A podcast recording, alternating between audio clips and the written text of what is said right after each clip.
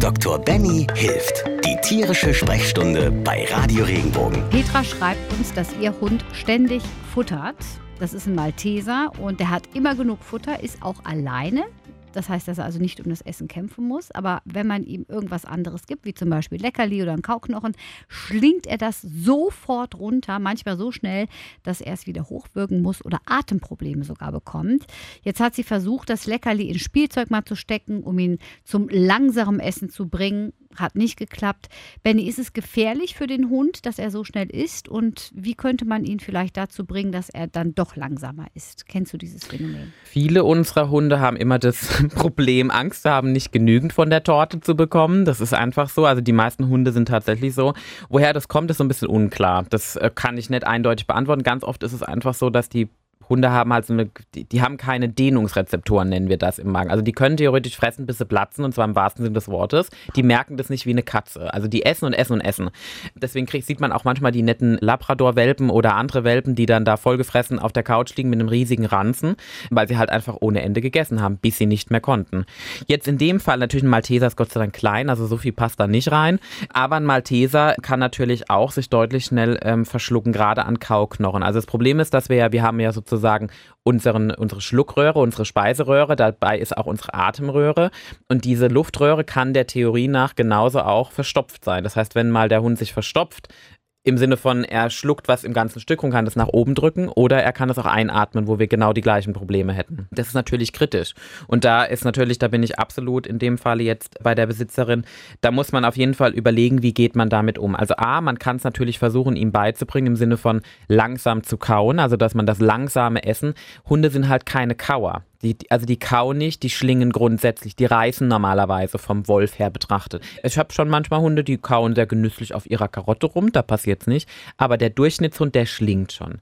Es gibt sogenannte Schlingnäpfe, das ist eine Möglichkeit, die kriegt man zu kaufen. Das heißt, man kann im Prinzip das Futter einmal in einen Schlingnapf tun, wodurch der Hund sich dran gewöhnt und dann kriegt er immer nur eine bestimmte Menge raus. Die sind extra so konzipiert, dass der Hund nicht so viel auf einmal essen kann. Das ist das eine.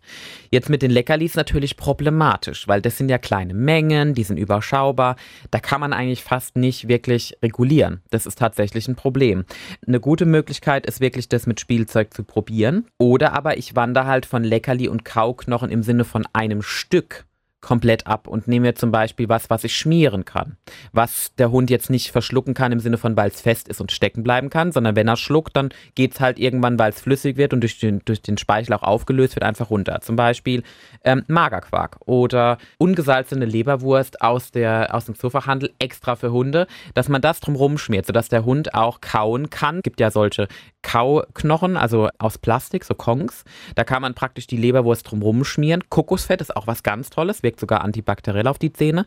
Dann können die darauf rumkauen und rumlutschen, haben im Prinzip so eine Art Leckerli-Effekt, gleichzeitig eine Zahnpflege, aber auch etwas, was nicht hart ist, was sie sofort schlucken könnten.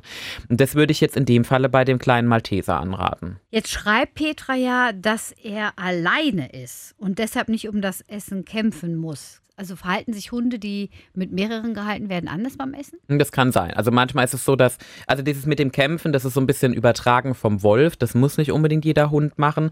Aber es kann natürlich auch sein, dass ähm, jetzt in dem Falle ähm, der kleine Malteser hier feststellt, oh super, mit den Leckerli und Kauknochen, da ist Aktion, da ist der Besitzer bei mir, da will ich, will ich Freude und ich will, will drauf rumkauen und ich fordere auf zum Spielen.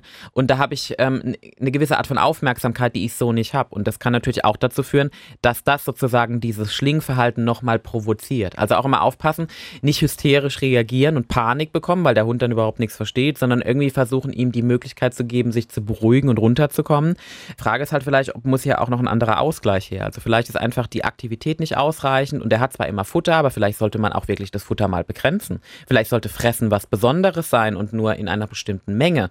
Dass zum Beispiel nicht das Fressen den ganzen Tag dasteht, sondern nur zu bestimmten Uhrzeiten. Dann auch Leckerlis und Spielzeug und das gesamte Fressen Essen auf eine Ebene gehoben wird und nicht mehr Leckerli und Spielzeug, was super Besonderes sind, sondern es ist wie das Fressen, was zu bestimmten Uhrzeiten gegeben wird. Klingt logisch, oder? Total. Wenn dir der Podcast gefallen hat, bewerte ihn bitte auf iTunes und schreib vielleicht einen Kommentar. Das hilft uns sichtbarer zu sein und den Podcast bekannter zu machen. Dankeschön.